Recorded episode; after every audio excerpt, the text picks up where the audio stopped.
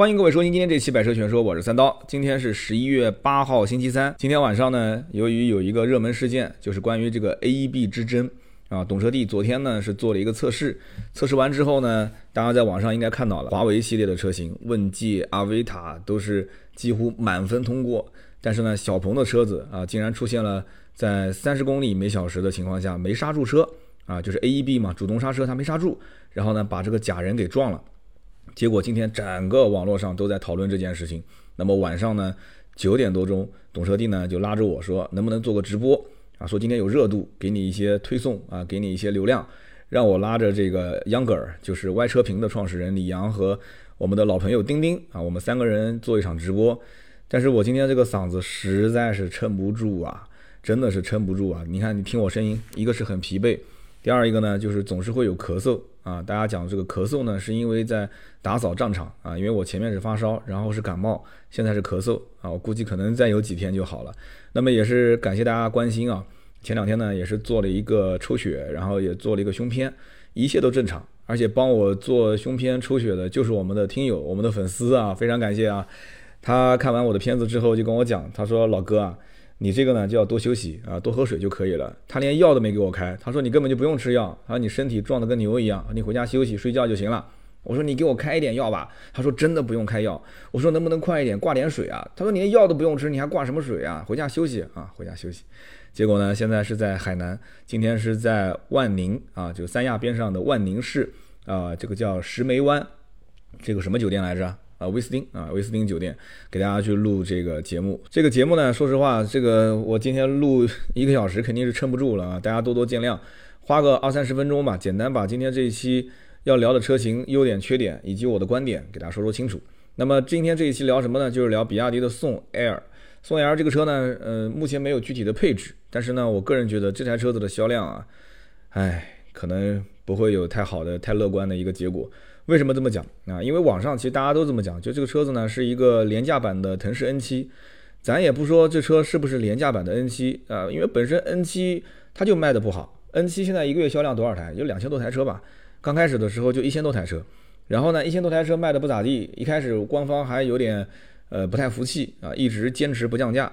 结果实在是撑不住了啊！今年的十月份的时候呢，也就是上个月啊，当时就直接关降了啊。这个关降怎么降呢？它也不是说直接调价格，它是两千的定金啊，可以抵扣二点二万的这个什么补贴啊。其实说白了，抵扣车款嘛，抵扣车款就等于降两万块钱嘛。那么降两万块钱，那么 N7 相当于入门价格从三十点一八万啊，就降到了二十八点一八万。大家会觉得说这车价格还还是不便宜啊？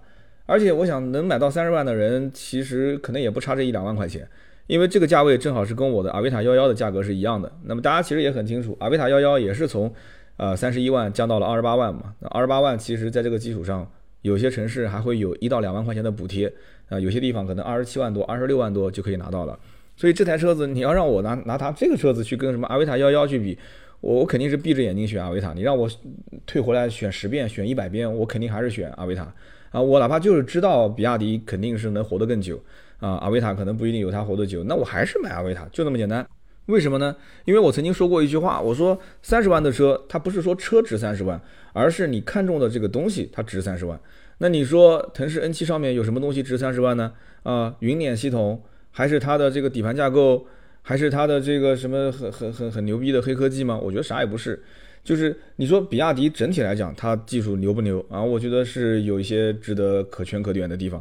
但是在我想要的东西上面，比方说智能车机啊，比方说华为的鸿蒙 OS 车机系统，哎，我想体验；比方说它的智能驾驶啊，ADS 二点零，我想体验。但是我买了这个腾势 N7，我啥也得不到，但是得到的是所谓的操控。可是操控这个东西。我在一个比亚迪的身上去找操控，这我我是不是找错方向了？我在想这个问题啊。所以比亚迪这个牌子，你要如果跟我谈性价比，你跟我谈稳定，你跟我谈这个车的，比方说混合动力，呃，它的油耗更低，它的性能更稳定，哎，这个我都能接，我都能接受，我都能接受，没有问题，没有问题。你说你哪怕行业第一、全球第一都 OK 都没问题。但你说你让我在一个比亚迪的车上去找操控。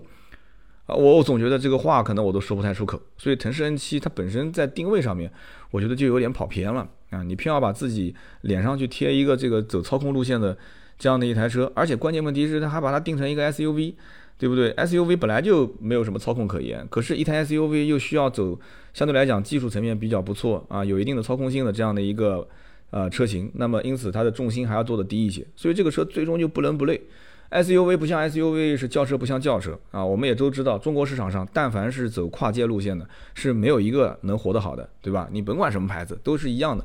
所以这台车在整个比亚迪的体系里面，腾势的体系里面，它其实都是销量拎不上台面的。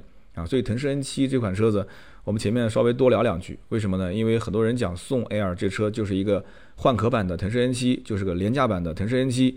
那么这个车呢，现在预售的价格是二十二到二十八万。那么这个价格到底定的是高了，还是呃不可能是定低了嘛？就到底是定了有多高，或者是高高的是不是已经是飘到完全啊就是目中无人这种阶段啊？我们给大家分析分析啊。其实首先我的观点很明确啊，这个价格并没有高的特别离谱。或者换句话讲，其实从宋 L 产品本身来讲，它值这个价，它值这个价。但是这个车呢，问题出在哪儿？就是它这个命名有问题。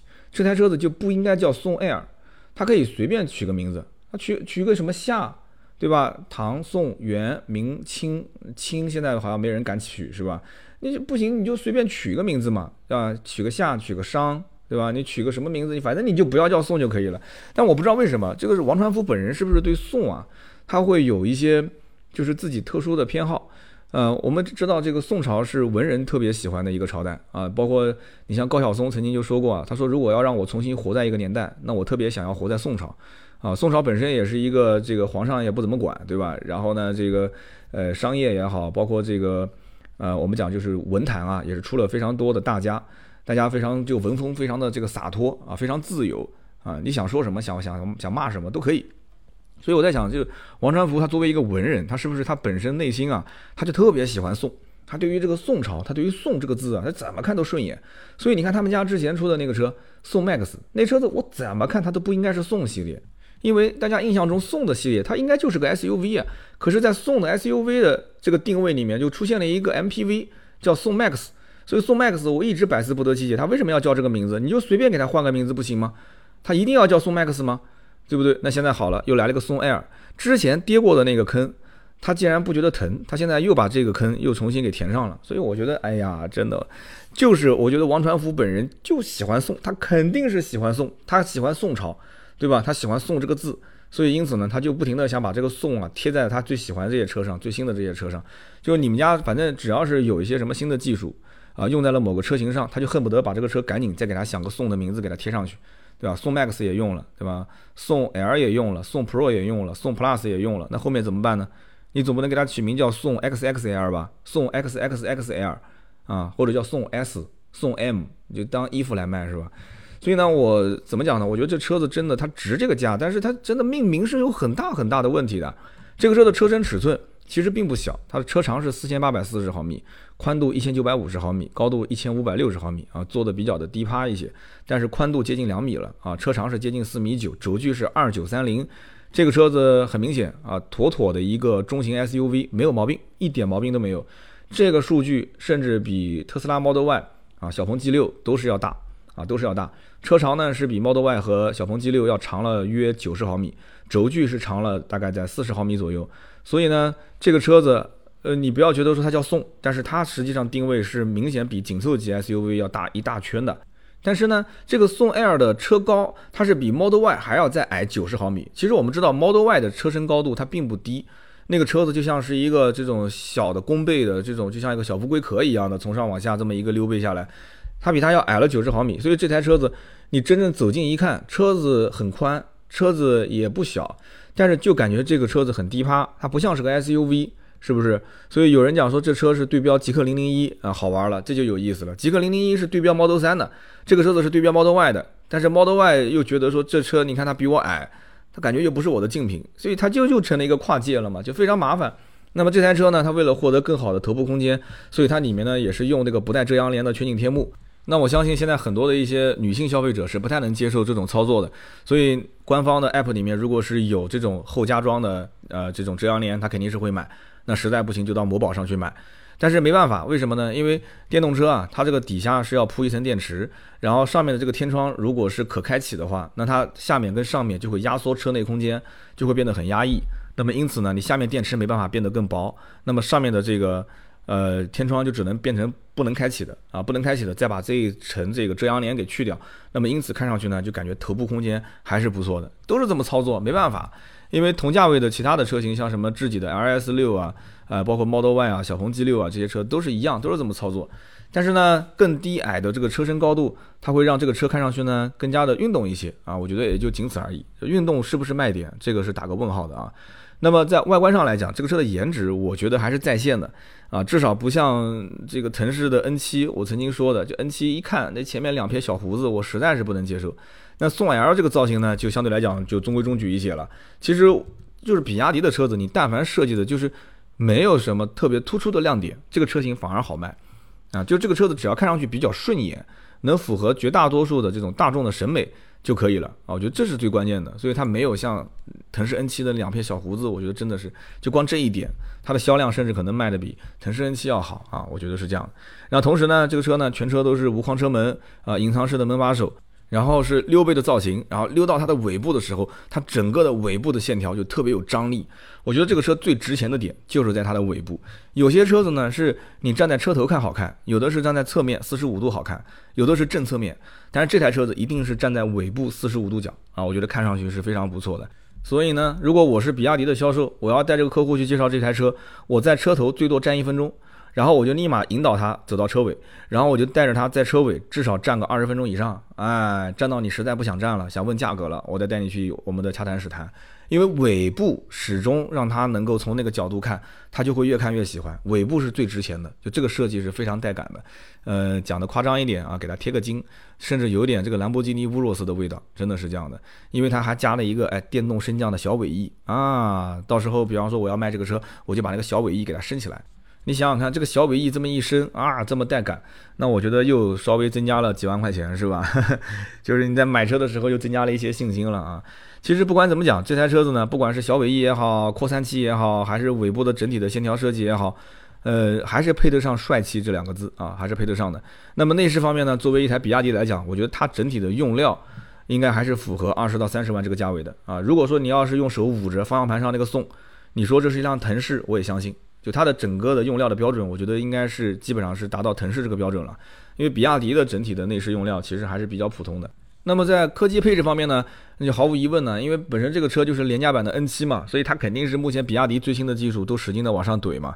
比亚迪最新的 E 3.0平台打造啊，纯电 SUV、刀片电池、C2B 的电池车身一体化的技术、云辇 C 啊，这些都是比亚迪目前最新的就看家的一些技术，它都有。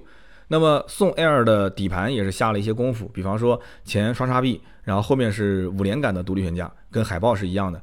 所以这台车从里到外，尤其是颜值设计啊、操控性各方面是不会差的。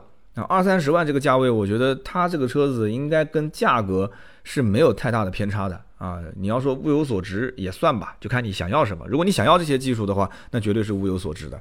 但是问题就出在它的命名上。就是有些时候呢，厂家就是太过于自信，他觉得说我是可以教育客户的啊，我的产品只要足够好，它其实叫什么名字并不是特别关键啊，甚至于它之前的这个命名还是比较成功的。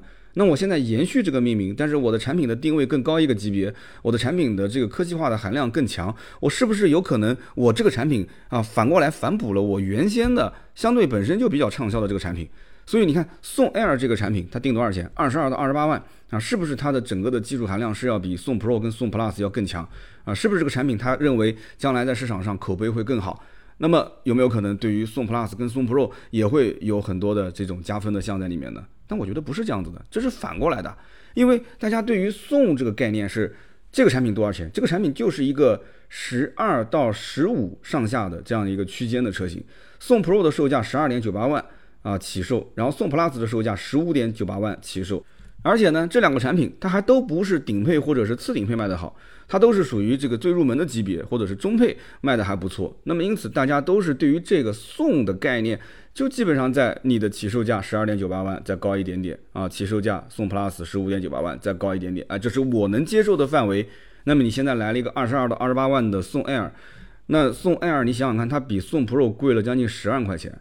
贵了十万块钱，你取了一个叫宋的名字，那你颜值再高，尺寸再大，你配的所谓的黑科技再多，但是最终说出去啊，说出去他不就还是买了一个宋吗？那别人买宋花十五啊，我买宋就要花三十，其实这个概念虽然听起来好像不严谨，但是一定会有人是有这样的一种感觉。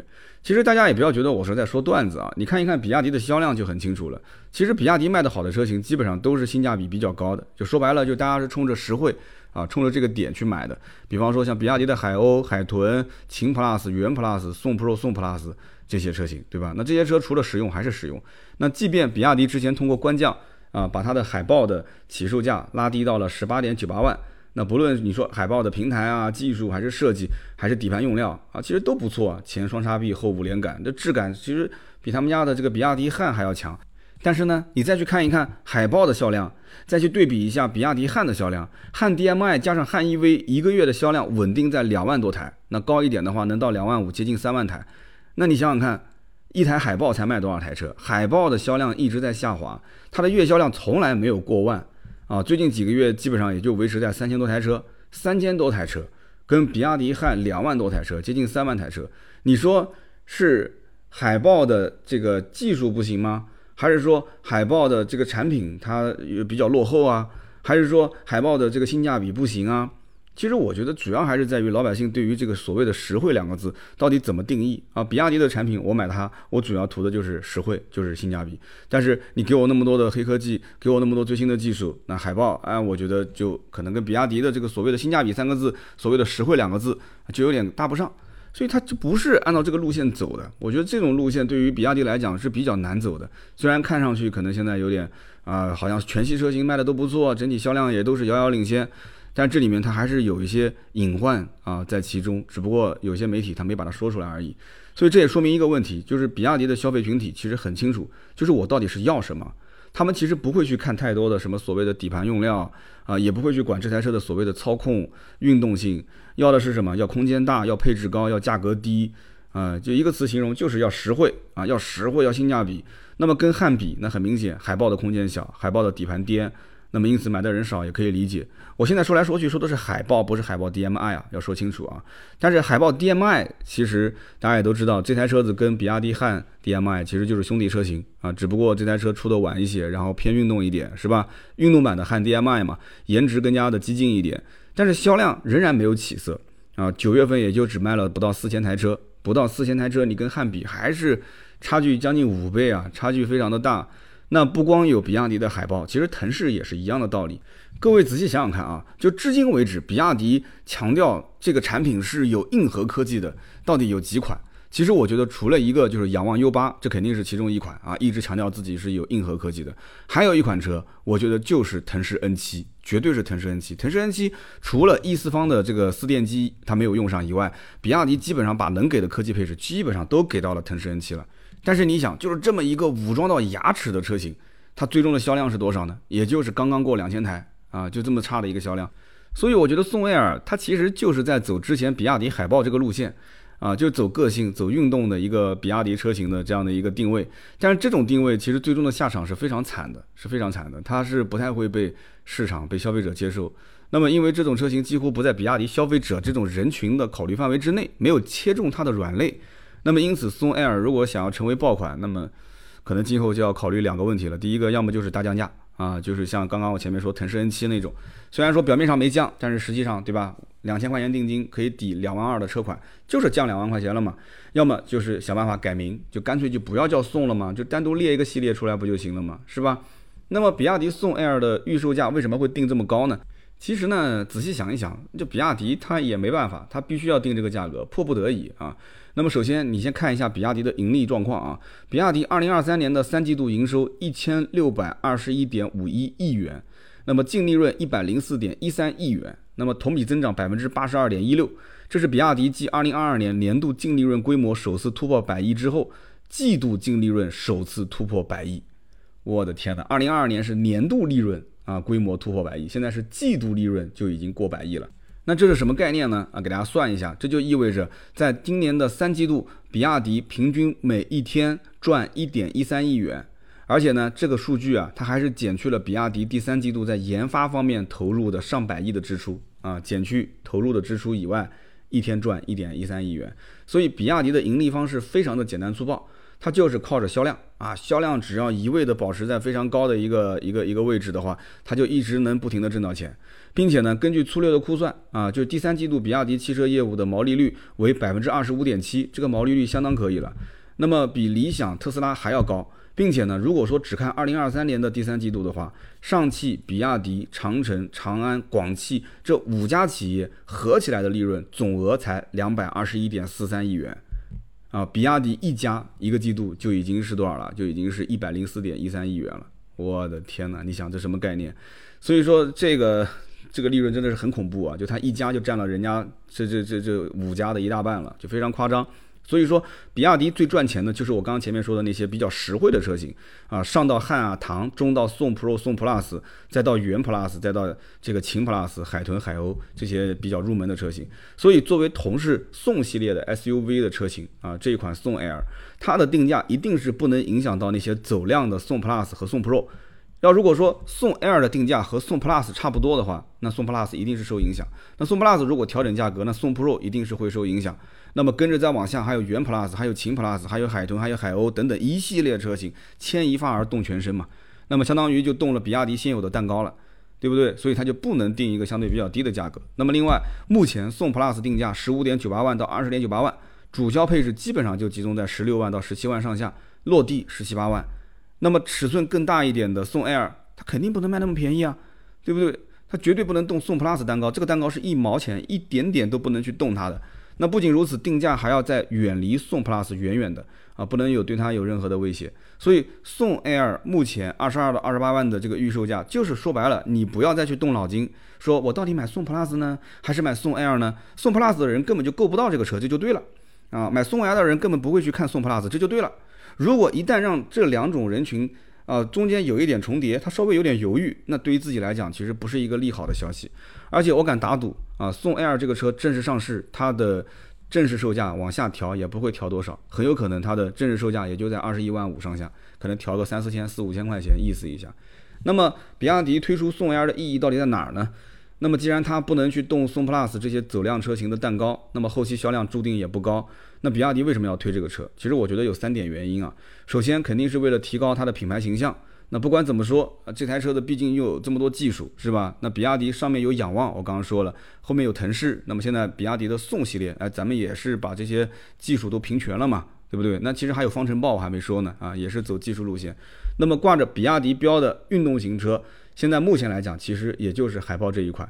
那么 SUV 的领域目前是空白，那么这样一款车呢，就填补了这个空白，是吧？运动型的 SUV，而且它一直都没有对标 Model Y 的一个相对的这种走量的车型。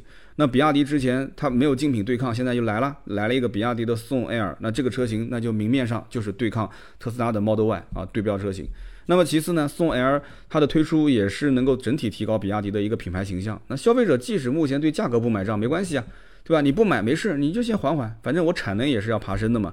那么相反，我既然造出来了，对吧？我有这么一个车型，我有这么一个坑，我给它填上了。比亚迪可能心里面还有点偷着乐啊。就比方说，我这个产品是高溢价产品啊，虽然说你们不说，我也不说，大家心里都有数。那我是不是产品高溢价之后，我今后的品牌才能具备高溢价的能力呢？而且万一这个产品它就不小心火了呢？啊，有人买单，一个月虽然说可能像腾势 N 七那种，也就一千多台、两千多台。啊就是不太满意的。那他万一要是不小心卖到个五千台呢？其实这个车要是一个月能卖到五千台，那就说明它成了。就像手机里面啊，小米经常讲我要冲高端，我要冲高端啊，结果小米十四的价格定的还是，对吧？三千多块钱起步，就明显冲高端是有点失败的样子了啊。那什么叫高端？其实高端本身就是让你脱离产品本身啊，就认这个标，我就可以以高价去消费它啊。我觉得这个产品这个品牌它就是值这个价啊，不要去拿这个产品所谓的这些什么硬件去跟别人去比。甚至于这个硬件比别人还要差，但是我的价格卖的就是高，还是有人买单，这个是最厉害的，是不是？那这说明什么？就说明体验要好。如果体验特别的好了，其实无所谓你的硬件是不是一定要是最顶尖的，你说是不是？所以呢，我们也可以这么理解，就是比亚迪一开始呢是想用海豹这个产品去冲高端，但是呢，海豹这个产品，我觉得应该截止到今天来讲算是失败了啊，算是失败了，因为它官方已经开始进行就是官降了嘛，对吧？那么海豹是第一步，那宋 Air 就是第二步啊。第一步冲高端可能有点不太成功，那我再用宋 Air 这个产品，我再来试一把，我来看看大家能不能接受啊，能不能去消费我的产品。那么依照比亚迪目前的这个技术和平台，推一款新车其实易如反掌啊，甚至就不止一款，推很多款都没有任何问题，就把每一个坑都都给占了啊，很多细分市场都给占了都没问题。那么新车的推出也能进一步去加快它的核心技术，还有它平台的一个成本摊销，那这个肯定是一举两得的事情嘛。那其实比亚迪它的混动的市场占有率目前来讲是下滑的，因为它前期爆发的实在是太快了。那么按照上显数的一个口径统计的话，二零二二年插电式混合动力的这个新车总销量是一百二十五点九万辆，那么比亚迪所占的份额是能够达到非常厉害啊，达到百分之六十三点零八。但是呢，今年啊，中汽协的数据显示啊，就是一到九月份，比亚迪的插电式混合动力汽车的销量为一百零二万一千八百四十二辆。在整个市场当中，它前三季度的整体市场占比大概是在百分之五十六。那你想想看，去年是百分之六十三点零八，现在是百分之五十六，所以说明什么呢？就说明随着其他的国产新能源品牌不断崛起，那比亚迪的市场份额其实是在被蚕食的，是在减少的。那么后期你说它还能不能一家独大？我觉得这可能性就非常小了，市场份额肯定不可能再回到原来那么高的一个位置了。啊，大家还是要去瓜分这个市场的。那么因此，比亚迪只能通过不断的去推出更多啊有竞争力的，或者说有黑科技的产品，去提升自己的品牌力啊，提升自己的市占率。而且呢，比亚迪给今年定的目标是多少？是三百万辆。三百万辆，今年的一到十月份，目前达成了目标是多少呢？两百三十一点一五万辆。所以宋 Air 在这个时间点去推出来，其实也是为了在整体的目标完成方面啊，尽一点自己的力量啊，仅此而已。那么综合来说呢，比亚迪推出宋 Air 的品牌战略意义是大于产品本身的实际意义的。那不管后期宋 Air 正式上市之后，指导价会是多少钱，销量会是怎样，那宋 Air 这个产品是比亚迪到目前为止必走的一步棋子啊，这一点大家还是要心知肚明的。所以这个产品呢，今天聊那么多，大家如果真的感兴趣，还是那句话，就是你只要是预算到了这个价位了，其实宋 Air 本身它是值这个价的。啊，你也别看网上很多人在那边喷，那很多都是无脑的喷子嘛，说啊这个产品不值这个价，应该卖十五万，应该卖十八万，应该卖十九万，啊，其实你真正想买的话，它就是定个十九二十万或者定个二十一二万，其实大差不差。但这台车呢，如果你一定要想等到它很实惠的价格入手，我个人分析啊，先观察两到三个月，如果两三个月之后它的销量真的是跟我刚刚前面说的一样，跟腾势 N7 差不多，大概一千多台、两千台上下，那这台车必然是会调价。啊，你看一下腾势 N7 的调价的窗口期，你就知道了。从上市到十月份调价，那么这台车从上市，那么到几月份调价呢？啊，你其实大概估算一下，你就很清楚了。那么如果它一旦调价格的话，那动辄可能就是一到两万块钱的下调。那么一到两万的下调，那么那个时候你再入手，可能性价比就会更高一点。但如果讲啊，我已经等不及了，我也不差这一两万块钱，我现在就想买啊，没有问题。我觉得产品本身它是值这个价格的，至少在市面上很多的一些技术。啊，你像什么云辇技术啊，啊，比亚迪的自己的这个混动技术啊，那么再加上比亚迪本身现在就是强势期啊，品牌也是有一定的这个溢价能力在里面。那你觉得综合来讲是 OK 的话，那这个产品配这个价格又在你的预算范围之内啊，我觉得是可以入手的，好吧？那么今天呢就聊那么多，说实话嗓子真的非常不舒服，中间已经断了无数次了，就是要咳嗽啊，打扫战场嘛，对吧？就是我现在发烧完了就是感冒，感冒完了就是咳嗽，还有几天时间，那么。今天还不错啊，在十二点之前咱把音给录了，然后给更新了。明天要去赶早班的飞机回南京。嗯，没办法，连轴转啊，身体还是自己的，我还是早点休息吧。也是感谢各位啊，听到最后都是老铁，不要忘了给我多多评论啊，就在节目的下方评论是对我最大的支持。那么点赞转发也是对我的支持。那么同时呢，大家别忘了，如果想跟我联系啊，想要平时看看我的一些这个私人的生活，或者说想要跟我一对一的交流，想要跟我的很多网友去互动，可以加入我的知识星球，在我们的文稿的页面就会有。或者是加盾牌的微信，他的朋友圈啊，或者是我们的群里面也都会有加入的方式啊。盾牌的微信是四六四幺五二五四。那么同时呢，有更多的原创内容，大家可以关注我的哔哩哔哩百车全说，每周五更新一期长视频，还有我的抖音三刀砍车，每周会更新三到四期。那么以及我的新浪微博百车全说三刀。那么如果想要去加入我们的微信群的话，也可以关注我们的公众号百车全说。那么今天这期节目呢就到这里，我们下一期接着聊，拜拜。